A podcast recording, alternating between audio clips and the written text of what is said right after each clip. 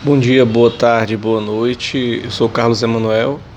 Nesse período de paralisação do futebol, o que sobra para o profissional da comunicação, do jornalismo esportivo, é as lives, é as entrevistas, é retrospectivas, né? Se lembrar de coisas do passado, né? E é, eu sou, sou autor desse podcast. Também tem um programa de web rádio na web rádio classista, o programa Bola no Rádio, né?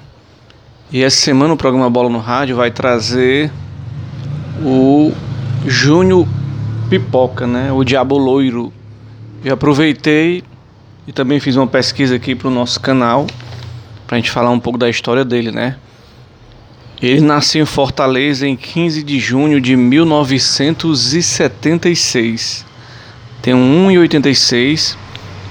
José Luiz Guimarães Sanabia Júnior. Com 17 anos, ao receber um convite de um amigo, foi fazer testes no tricolor do PC. Da cidade dos funcionários para o mundo.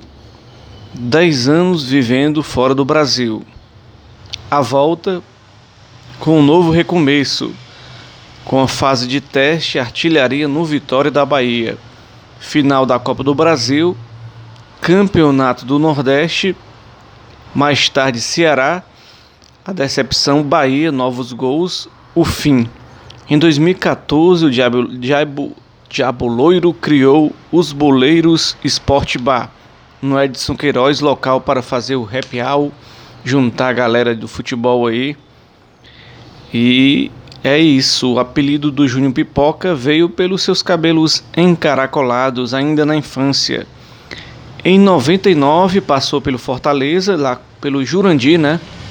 Quem não se lembra do Jurandir, velho conhecido da base tricolor, eu mesmo fiz testes e passei lá, passei pelo Jurandir, passei pelo técnico Jurandir que foi anos da base do Fortaleza e ele faleceu, né? Mas deixou um legado, né? E também o Júnior Pipoca passou pelo técnico Marcelo Vilar, mas depois ele teve saiu, foi para a Europa.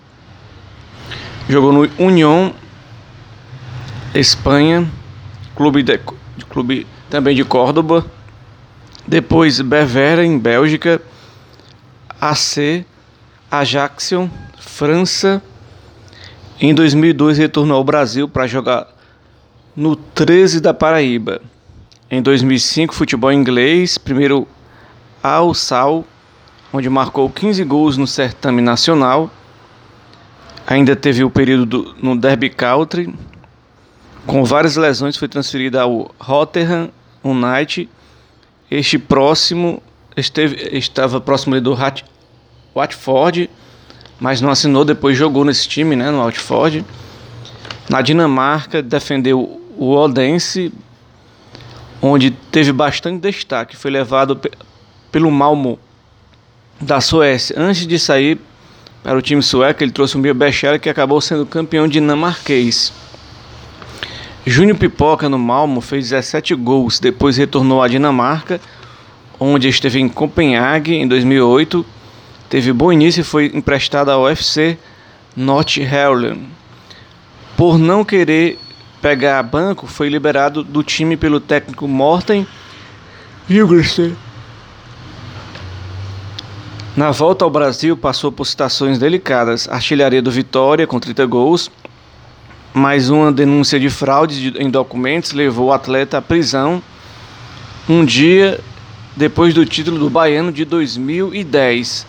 No ano seguinte, foi contratado pelo Ceará e retornou ao estado onde nasceu. Chegou a fazer gols, foi campeão cearense de 2011, mas foi emprestado ao Bahia, onde ficou até o fim de 2012. Em 2013, ficou no ABC mas uma briga com Givanildo Oliveira o tirou da equipe. Na volta ao futebol cearense, jogou Tiradentes em 2014, posteriormente Juazeirense da Bahia. campeão baiano 2010 pelo Vitória, campeão cearense 2011 pelo Ceará, Copa do Nordeste 2010 pelo Vitória, prim, é, primeira divisão B na Espanha com União Espanhola. Aí a história é um pouco de Júnior Pipoca. Júnior Pipoca que é um astro aí do, do futebol. Ele, algumas entrevistas aí, falou como foi jogar no futebol inglês, na Série B do futebol inglês, onde lá o cara é tratado como verdadeiro ídolo, né? É um jogador que passou e deixou seu legado, sua história no futebol, é, sua irreverência fora de campo, suas brincadeiras, sua alegria. E assim foi a história de Júnior Pipoca aqui no nosso podcast. Muito obrigado e até a próxima.